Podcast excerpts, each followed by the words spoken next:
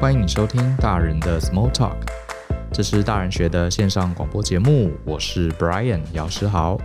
大人学呢是一个专门为成人设计的教学机构，我们每年啊有各式各样的课程，呃，服务超过五千五百位来自台湾还有呃外国地方的朋友们。那有职场、有两性、有管理相关的议题，欢迎大家上大人学这个网站来获得更多的情报。那我们大人的 Small Talk 到今天七十多集了，呃，看大家的回馈啊，一直有很多朋友说他们很喜欢啊、我讲《战国策》的故事，所以今天呢又来了一集。好，我们来谈谈《战国策》里面一个我印象算蛮深刻的。不过今天这故事比较短，这个在章节里面叫做郑同北见赵王。啊，郑同是一个人，赵王就是赵国当时的王储。那为什么要讲这个故事呢？其实是有原因的哈，因为我跟 Joe 呢，我们在课程也好，在 Podcast 上也好，我们常常跟大家谈，在大人的世界里面啊，我们面对了一些人际关系，或是职场，或是人生抉择的一些呃两难。那我们因为是过去是管理顾问出身，我们特别喜欢啊，这个帮助客户或是各位听众提供一些策略。那这些策略大部分都还蛮有用的，也获得很多的好评。可是呢，有些同学或是听众啊，他们就来问我们了。他说：“老师，你们这些方法感觉是有用的哈，可是我心里过不去。怎么说呢？感觉有点太权谋了哈，而且好像这个会耍心机哈，这跟我个人啊这个理念这个有点冲突，所以我到底该怎么办？比方说呢，呃，如果大家还记得在大人的 Small Talk 第一集，我就谈考试的策略，因为我以前很不会考试嘛。”花了很多时间读书都读不好，后来我才发现啊，考试其实啊跟这个死磕啊硬读是不一样的。你应该先专注在这个出题的人是谁，所以呢，应该先去分析老师的出题。那分析老师出题最好的方式是怎么样？就是看考古题嘛，对不对？然后先看考古题，先知道他出什么题目，再回头来看课本，去瞄准老师看中的重点来准备考试。诶，就有这个同学哈，还有一些是家长，就说老师你这个方法是有用的哈。可是这样会不会有投机取巧的嫌疑啊？好，会不会不考的就不念了？好，就会有这些担心。那我们有另外一门课，算是我们大人学系列最受欢迎的一门课，是叫 A 一零一哈，呃，是谈职场人际关系的。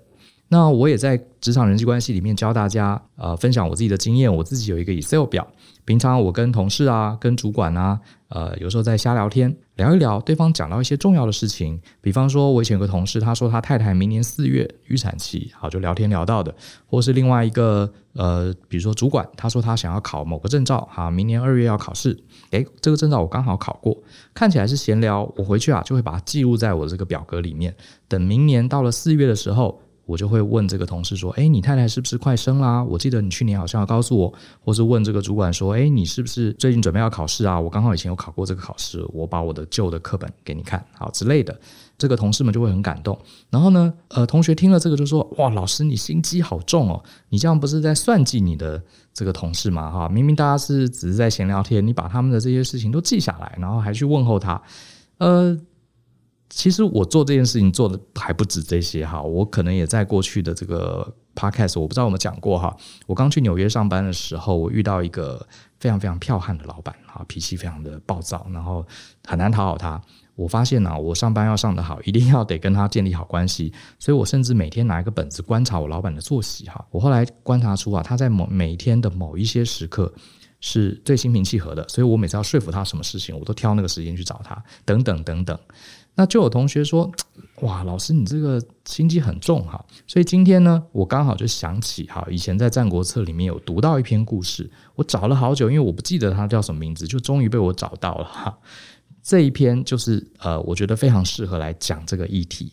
到底我们成为成熟的大人，是不是应该抛开一些什么道德啊，或是一些呃伟大的理想，要这么的务实，好，要这么的心机，甚至权谋呢？好，这就是今天这则呃《战国策》的故事，我们要来谈的。好，那这篇故事是呃在说什么呢？其实它的主角就是郑同。好，郑同这个人，那郑同这个人呢，我们并不太熟悉他。总之呢，你就想他是春秋战国时代一个也是一个谋士吧。好，他是住在南方的，南方的。那有一天呢，这个郑同的人他就跑去见赵王。那我先跟大家讲一下，其实春秋战国时代，尤其是战国时代啊，是很有意思的一个时代。呃，我们以前觉得国王啊、皇帝是至高无上的哈，一般老百姓啊会跟他有一个很明显的差距。其实，在战国时代，你真的很像是现在的美国戏骨，这些战国七雄啊，还有一些其他的小国家，他们所谓的王啊，并不是主导整个国家，你可以把它想象成是某一个新创企业。好，新创公司，那这些谋士啊，就是这些戏骨很厉害的专家，他们就会努力的去自告奋勇，去提供去所谓的献策，好，给他们一些商业上的建议。那如果这些新创公司的头啊，就像今天的主角赵王，他觉得你的建议不错，诶，他就会请你来上班，担任他的谋士，好，大概是这样。那他们的关系虽然王跟平民还是有差的，可是他们是非常尊重平民的一些意见的。好，那像今天这个对话呢，就是这个呃赵同啊，他就跑去找这个赵国的国王哈赵王，然后呢赵王就当然就礼贤下士啊，就说哎赵王就说，我听过你的名字哦，嘿你是南方来的，那有没有什么东西你可以教我呢？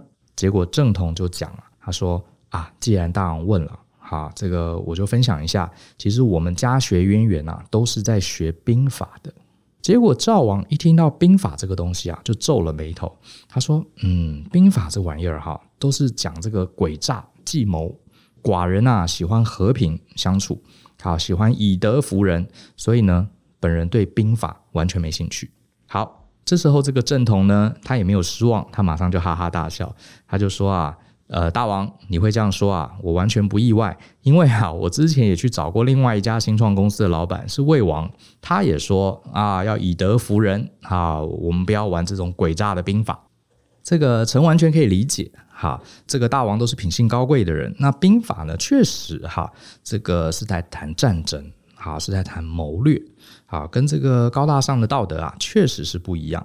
那这边呢，我也想到这个臣也想到一个人，哈，这个。远古时代有一个隐士，啊，躲在山里面的隐士，他叫做许由。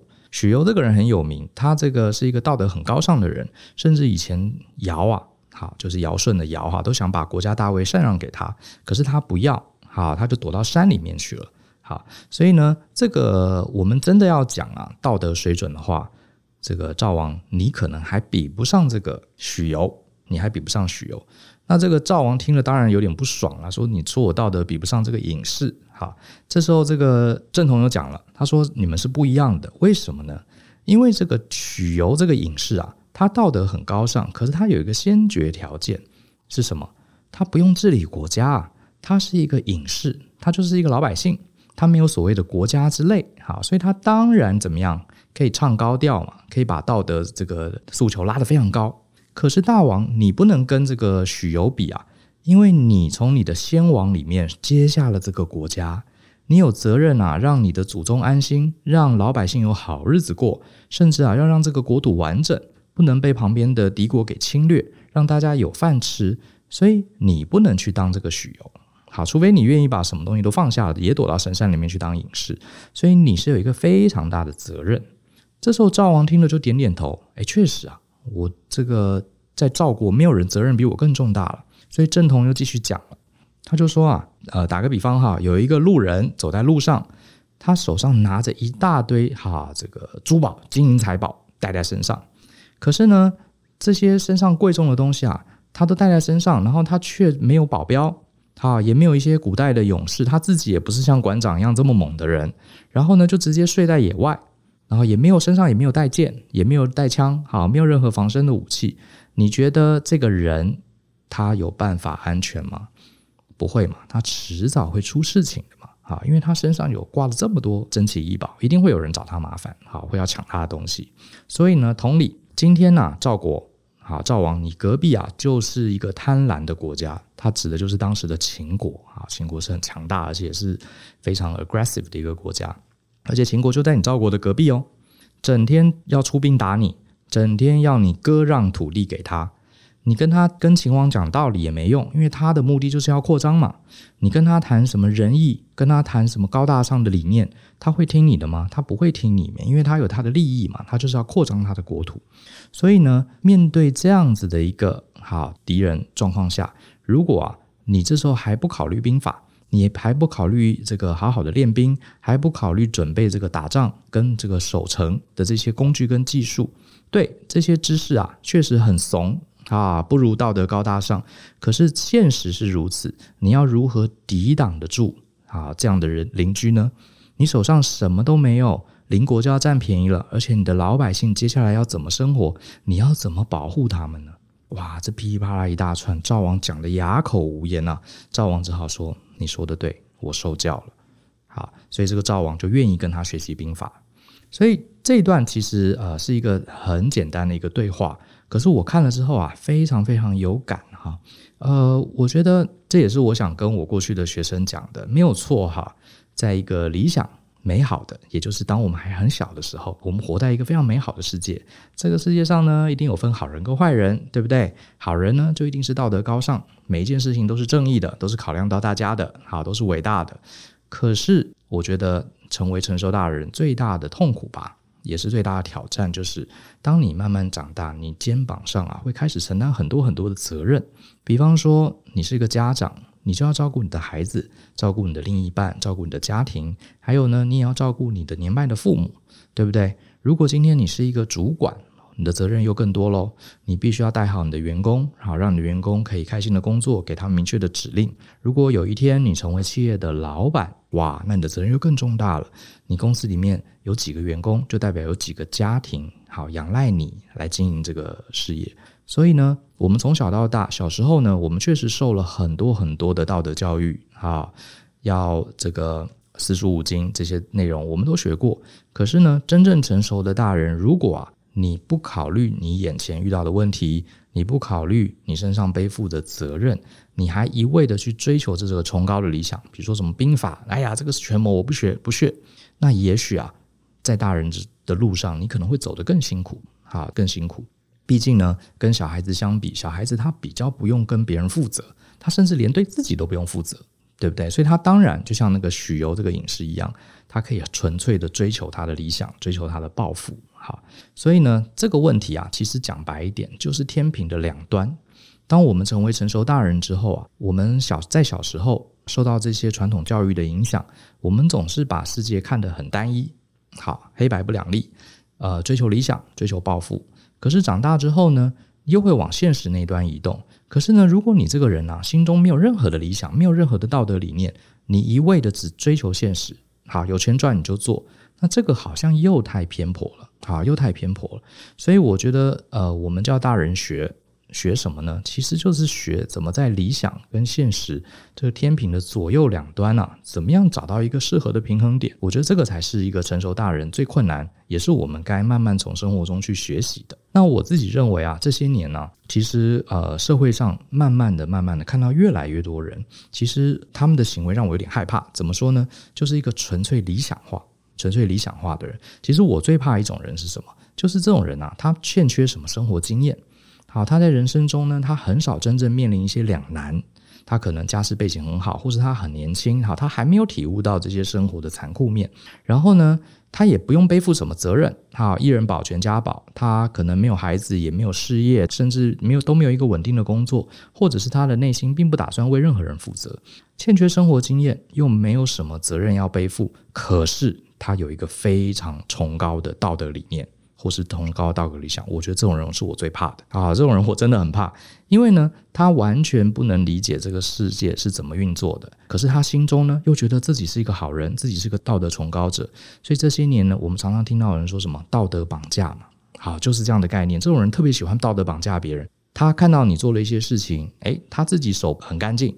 他没有做出这些，他没有自己需要肩负这些困难的抉择。可是他用一个道德的制高点来对你说三道四，可是你又不能回嘴，为什么呢？因为他讲的道德的方面确实是对的，啊，确实是对的。我举个例子哈，其实人类社会里面就是一直不断有这样的一个，算是一个征战，好征战。那比方说我们讲旧时代中国的农业社会，大家应该知道有个东西叫贞节牌坊，对不对？我小时候很小的时候啊，我以为。这个贞节牌坊是一个好东西啊！你看这个妇女哈，这个丈夫死了，这个妇女啊，辛辛苦苦把小孩子在村子里把这个小孩子一路养大，终身不嫁啊，终身守寡。哇，这个是一个多崇高、多完美的一种婚姻的 commitment 啊！你看两个人啊，这个一结婚就终身一辈子就信守这个婚约。结果后来啊，我看了鲁迅的书啊。我长大之后才慢慢理解，贞节牌坊其实在这个时代的角度来看，它根本就是一个负面的意义。什么意思呢？就是你跟这个男的结婚了，不管怎么样，你这辈子就要当这个男方家里的人，你必须死咬着婚姻的承诺，即使婚姻已经没有存在了，这个老公可能已经死了，你还是得肩负这个夫家所有的责任，甚至要照顾呃他们一家所有的一切，到终身守寡。所以鲁迅说什么？他说这叫做吃人的礼教。这是很可怕的，等于是说你呃完全泯灭了这个寡妇她自己的人权。好，古时候很多寡妇搞不好才二十出头岁啊，甚至跟她老公都不熟，老公就因为出问题，啊出事情了，就呃过世了。根本哈，这个婚姻其实根本没有一个很深厚的基础，只是有这个形式，她也必须放弃她整段人生，最后为了就是什么？最后成功的守寡一辈子，得到了一个贞节牌坊。所以这个贞节牌坊到底是一个祝福，是一个赞扬，还是一个枷锁呢？啊，这其实是一个问题哈。所以往理想的呃那一面来看，如果你是一个非常道德纯洁的人，当然觉得哎呀，婚姻既然这个一日为夫妻，终身为夫妻啊，哈。可是回到人性的角度，回到现实层面，难道寡妇下半辈子的人权啊，他就没有办法过一个正常的生活吗？所以你看，这就是一个平衡。好，这是一个平衡。那当然，现在的社会越来越开放，我们已经不会去强调什么要立一个贞节牌坊这种事情，不会用这种礼教来压人，比较少了。可是你会发现，还是有一些人他会往那个方向想。那至于说你说，呃，把婚姻当儿戏，这个好像又过头了。所以呢，我并没有答案，只是说呢，我们现代人啊面临的挑战，就真的是要在天平中间找一个平衡。那我又想到另外一个例子，这是我之前看到了一个呃，也算是一个道德争论哈，他是在美国的中学。发生的就是这个议题是校园里面啊，到底该不该贩卖保险套？那当然，美国我们知道，其实现在不是美国啦，全世界都一样哈。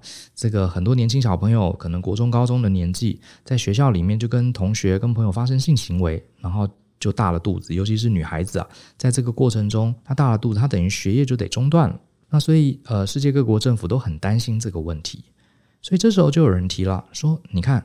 他们啊，第一个是性教育不够充足，哈，不知道避孕，所以我们应该在学校里面啊，尽量让他们很容易买到保险套，这样至少啊，他这个干柴烈火的时候啊，他可以呃有一些手段可以防护自己，可以保护自己。哎，你看哦，这时候卫道人士就跳出来了，哎，你怎么可以做这样的事情？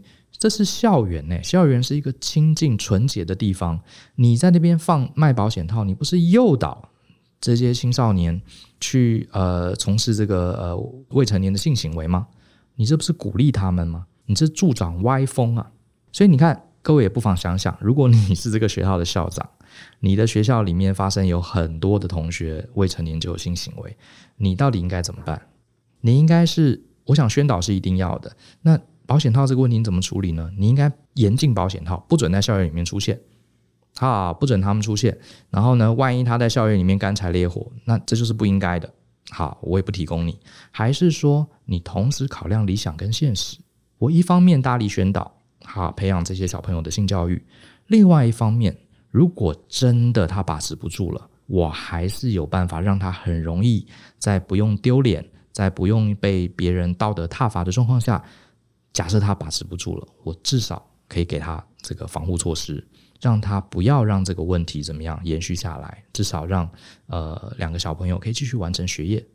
所以这后来呢，是美国大部分呃，据我了解，是美国大部分州最后是选择屈服于现实。可是你说他完全屈服于现实没有？他还是有去鼓励这个年轻小朋友要注意自己的这个安全。所以我得说啊，真实世界本来就不是非黑即白的啊，本来就不是非黑即白的。我觉得这也是大人难，要成为一个成熟大人，你不能一味的把这个道德的制高点拉得极高，好，这样子你反而会出很多问题。那我这边也想到一个我自己过往的例子，我大学的时候有个同学哈，一个很好的朋友，他呢成绩不错，可是我发现他每次考试都是考前一天才开始读书，非常辛苦。然后我就说，你为什么每次都不事先准备呢？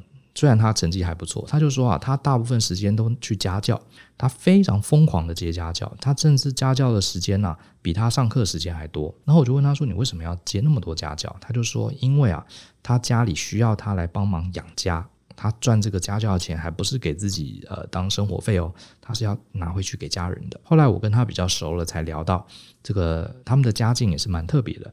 他的父亲啊，原本是很早以前做牙医的。那我后来也是听他讲才知道，原来在台湾很早很早以前，大概是从这个。更早，哈，可能国民党时代之前，很多人是做牙医的。那那时候牙医并不需要像现在这样子从医学院出来，或者是呃各式各样的国家证照。所以当时很多长辈啊，他们是做牙医这个生意的，做齿模啦，甚至可以帮人看牙。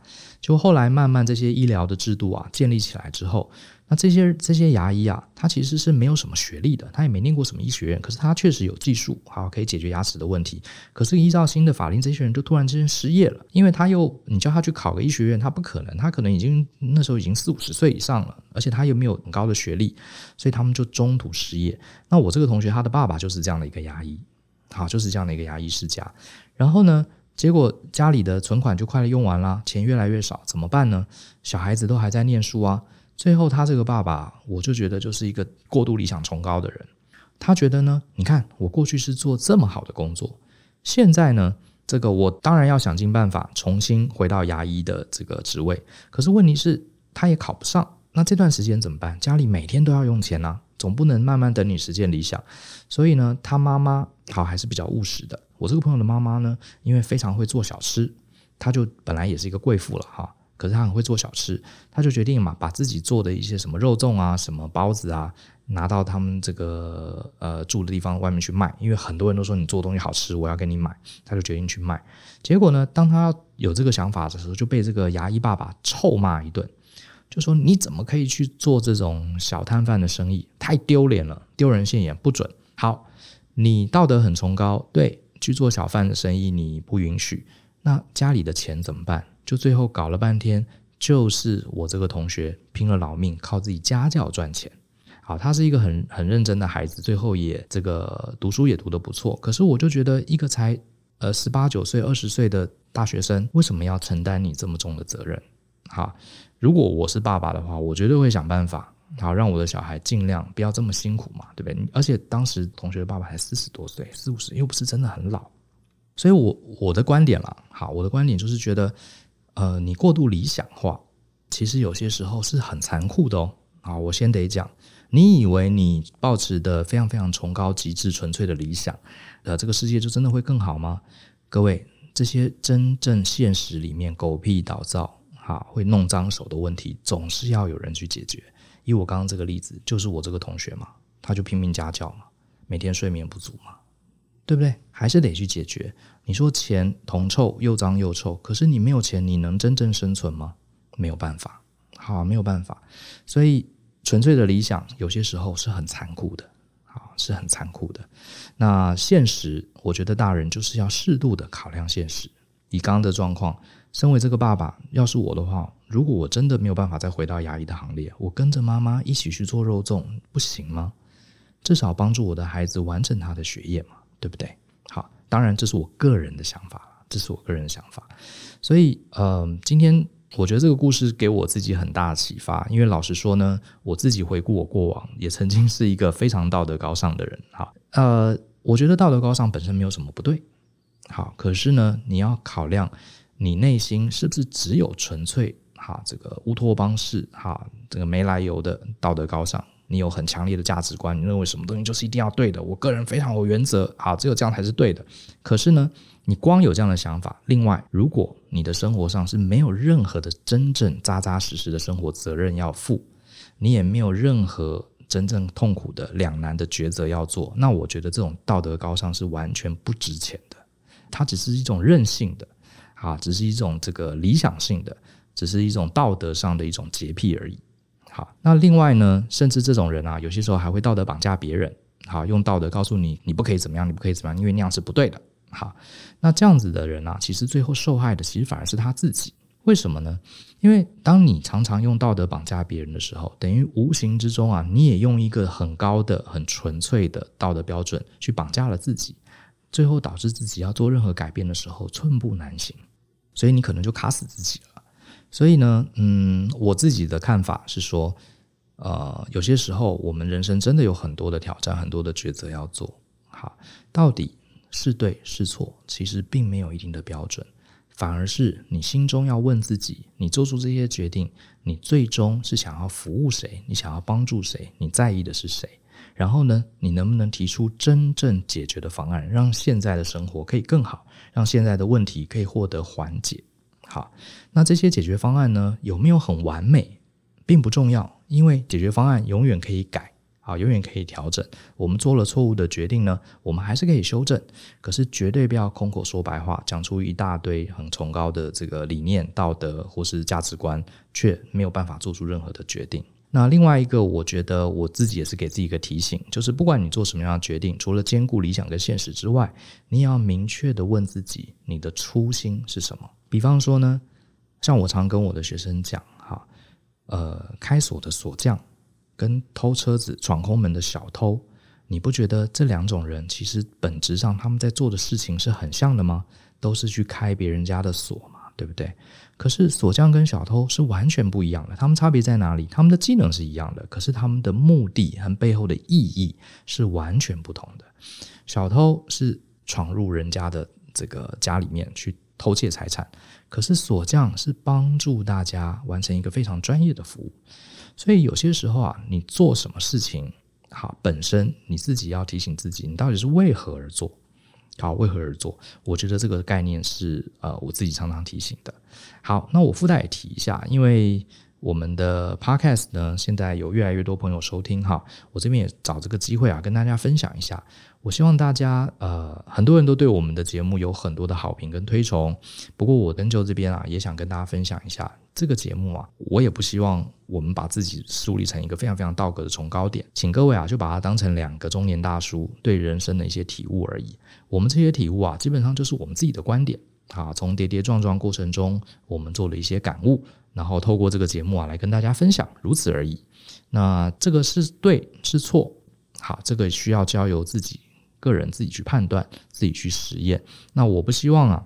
大家听了我们的话，就完全原封不动照抄我们的建议啊，用在你自己的人生。因为每个人的人生都是不一样的，我反而希望大家听听看我们个人的观点的思考，你去学习，找到你自己的思考方式，甚至呢，也建立出你自己的观点。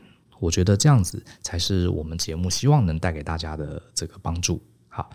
好，说到这边，那今天的节目也差不多到这边了。好，呃，也许下一集啊，我会开始呃来开始回复大家寄给我们的 email。我们在这个 email 里面啊，收到好多好多的很不错的问题，哈，非常多，一下子雪如雪片般飞来。好，我现在也在慢慢，我跟 Joe 也慢慢在消化整理，就已经开始在回复大家几个问题。我看到有几个问题也不错，也许在未来的集数，我会慢慢跟大家回复。那如果你对我们的节目有任何的看法，呃，欢迎你在这个 Apple Podcast 下面给我们五星好评，然后说说你的观点。那如果你希望听到什么样的主题，希望我们来谈谈我们的观点，或者是你遇到什么问题，希望我们来帮你这个提出一些建议，欢迎你寄到我们的 Podcast 专用信箱，好，它的 email address 就是 Podcast 小老鼠 ftpm dot com dot tw，好，欢迎来信。那今天节目就到这边，希望大家有一个美好的一天，拜拜。